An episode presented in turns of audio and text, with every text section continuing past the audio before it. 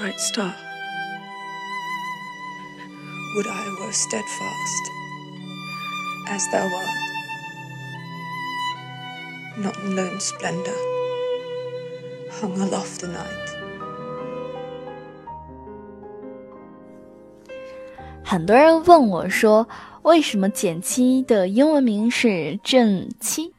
其实呢，那是我大三实习的时候，HR 打电话来问我的英文名，手边呢正好是刚刚读完的《简爱》这本书，于是我就回答到说：“正，我的英文名是正。”我很喜欢《简爱》这本书，其实呢，更加喜欢的是这本书的作者，也就是大名鼎鼎的勃朗特三姐妹中的大姐夏洛蒂·勃朗特。昨天呢是国际妇女节，允许我在这个节日里和你一起来聊聊它。理财更简单，人生更自由。亲爱的简七理财的小伙伴，欢迎收听今天的电台内容。关注简七独裁公众号，可以看到我们更多解读的推送内容。在简七独裁公众号后台回复“喜马拉雅”，还有实用理财工具包等你来领哦。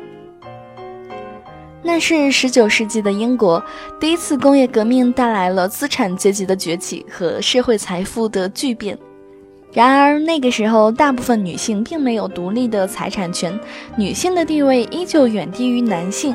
她们要么就选择结婚，经济上依附于丈夫，要么只能去做家庭教师或者学校老师谋生。即使像《唐顿庄园》这部剧里，伯爵只有三个女儿，他的大部分财产与爵位就只能由旁系的男性亲属来继承。富人家的女儿尚且如此，更不用说出身贫寒的勃朗特三姐妹了。所以他们的选择是顺势而为，嫁为人妇吗？克莱尔·哈曼在《夏洛特·勃朗特的一生》这本书中写道说，这三位姐妹都觉得自己必须要工作。但没有一个人认为我必须要成为一个家庭女教师，或者一定要结婚。这样的观点到现在都是颇为前卫的。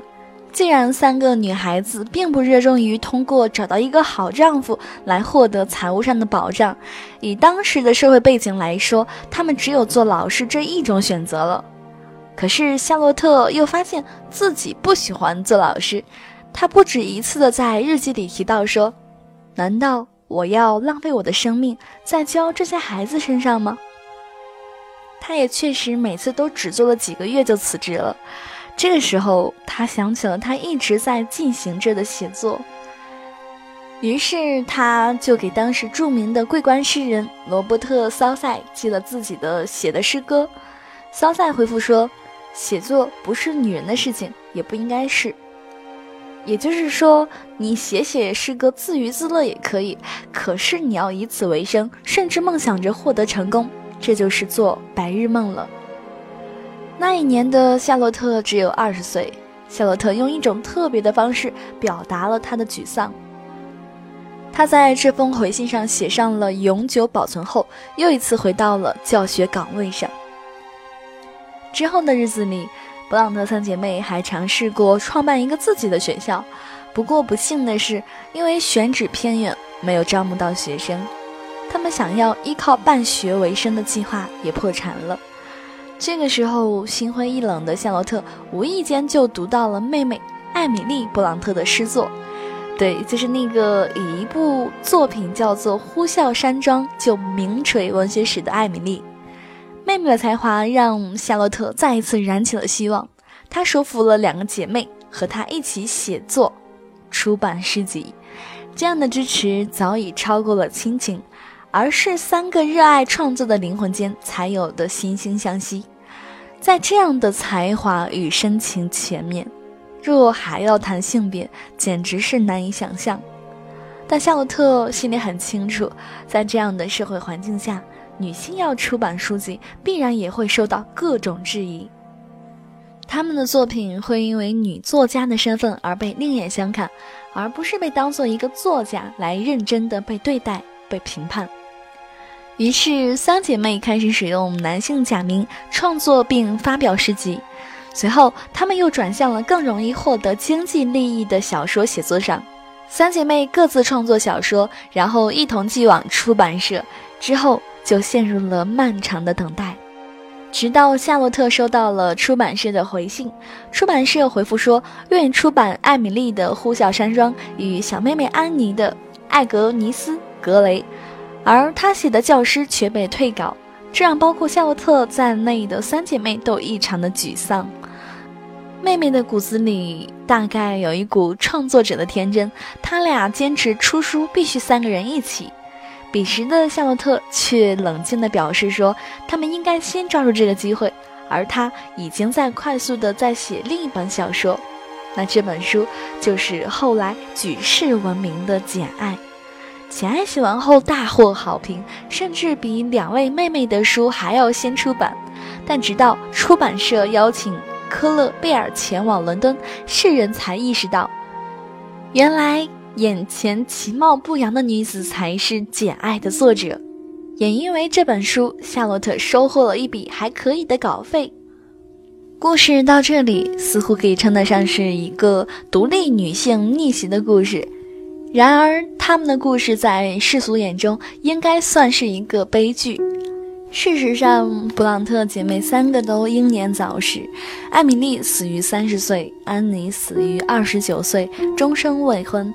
夏洛特三十八岁时嫁给了父亲的助理牧师，并于次年死于妊娠的并发症。他们的作品在整个文学史上留下了熠熠生辉的一笔，但是他们的生前并没有因此而获得巨大的财富或者是声名。然而，不管他们的书是否在生前就大受好评，甚至不管他们的书是否被后人所认可，我都不想吝惜夸赞他们的语言。纵观夏洛特·布朗特的短暂的一生，他所做的只是顺着自己的意愿，不断做出人生选择，并为自己的选择承担后果。他的一生过得辛苦，过得挣扎，却同样过得自洽。过得坦然，这更像是一个生活在一百多年前的普通女性，在面临着比我们还要糟糕的多的外部环境时，坚持按照自己的意愿努力生活的故事。昨天的时候是三月八日妇女节，这几年妇女节衍生出了女生节，现在又变成了女神节。这两天的朋友圈格外热闹，满屏的送花、打折、秀礼物。但这并不是我想象当中这一天最好的样子。我们越是凸显这一天的与众不同，女性身上被贴的标签就越鲜明。女博士、女司机、女作家等等，我们不断的给女性贴上标签的同时，其实也将男性置于了一种同样不平等的地位。我们认为女性在经济上处于劣势，男性就必须承担更多养家买房的责任。我们认为女性是弱者，男性就必须要更加强硬，而不能显露痛苦。我们认为女性生来不理性，男性就要忍受无理取闹。但是其实我们都很清楚，在现在的这样一个时代。无论男性、女性，生活都会不由分说地向我们抛来同样两难的选择题。